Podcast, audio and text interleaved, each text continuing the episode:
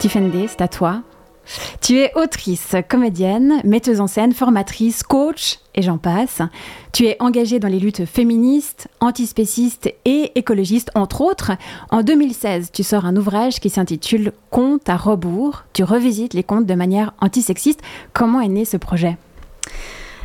Au départ, euh, comme toutes les petites filles, j'ai rêvé avec ce qu'on nous donnait pour rêver, c'est-à-dire pas grand-chose, Disney. Et il y avait déjà des choses qui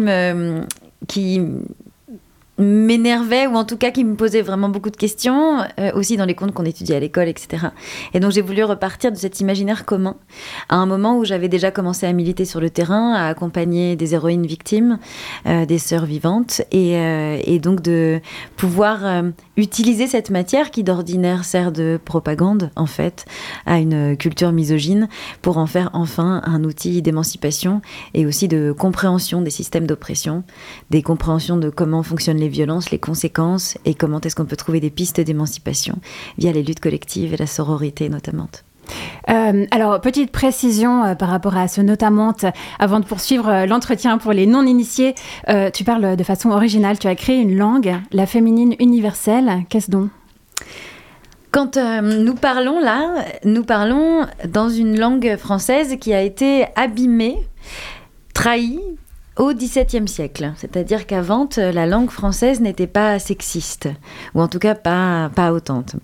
Euh, et souvent, on, m'accuse d'ailleurs de dénaturer la langue de Molière, mais Molière, qui était d'ailleurs bien moins connue à l'époque que ses coreligionnaires autrices, euh, mais que nous ne connaissons pas puisqu'elles ont été effacées de l'histoire, parenthèse fermée, Molière parlait davantage comme moi. En réalité, puisque Molière ne respectait pas le masculin l'emporte, le masculin ne l'a jamais emporté chez Molière, si vous regardez euh, comment il écrivait de manière manuscrite. Euh, par ailleurs, il n'y avait pas non plus l'orthographe, ça pour toutes les personnes comme moi qui ont galéré tout en, en l'enfance en dictée. C'est intéressant d'imaginer qu'on peut se concentrer que sur le fond et non pas sur la forme. Quel temps on gagnerait, n'est-ce pas? Euh, Eh bien, au XVIIe siècle arrive le cardinal de Richelieu. Dans Les Trois Mousquetaires, c'est le méchant, ça lui va très bien. Et ce type-là est extraordinairement misogyne. Et il arrive un moment où les femmes dans le royaume de France prennent de plus en plus euh, d'espace dans la culture et dans la politique. Et donc, il va se dire comment est-ce que je vais leur interdire de pouvoir euh, se penser, de pouvoir euh, se sentir légitime dans des professions et des hautes fonctions. Et là, il va créer l'Académie française, il va créer les premiers dictionnaires et il va interdire de mots, d'entrer dans les dictionnaires des mots comme autrice, par exemple.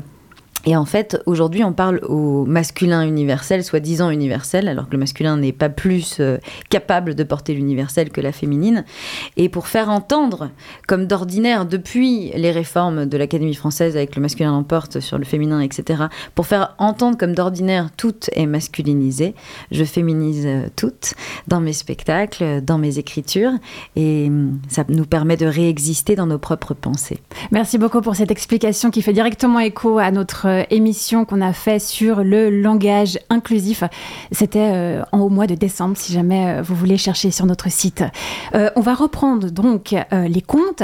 Selon toi, ils sont remplis d'éléments toxiques. Tu parlais de propagande misogyne. Est-ce que tu as des, un ou deux exemples à nous donner?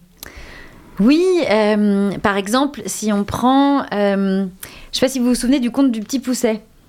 Le petit pousset, il y a cette histoire de, cailloux, de miettes de pain, de machin. Enfin bref, à un moment donné, euh, ils sont abandonnés dans la forêt. D'ailleurs, euh, on nous raconte en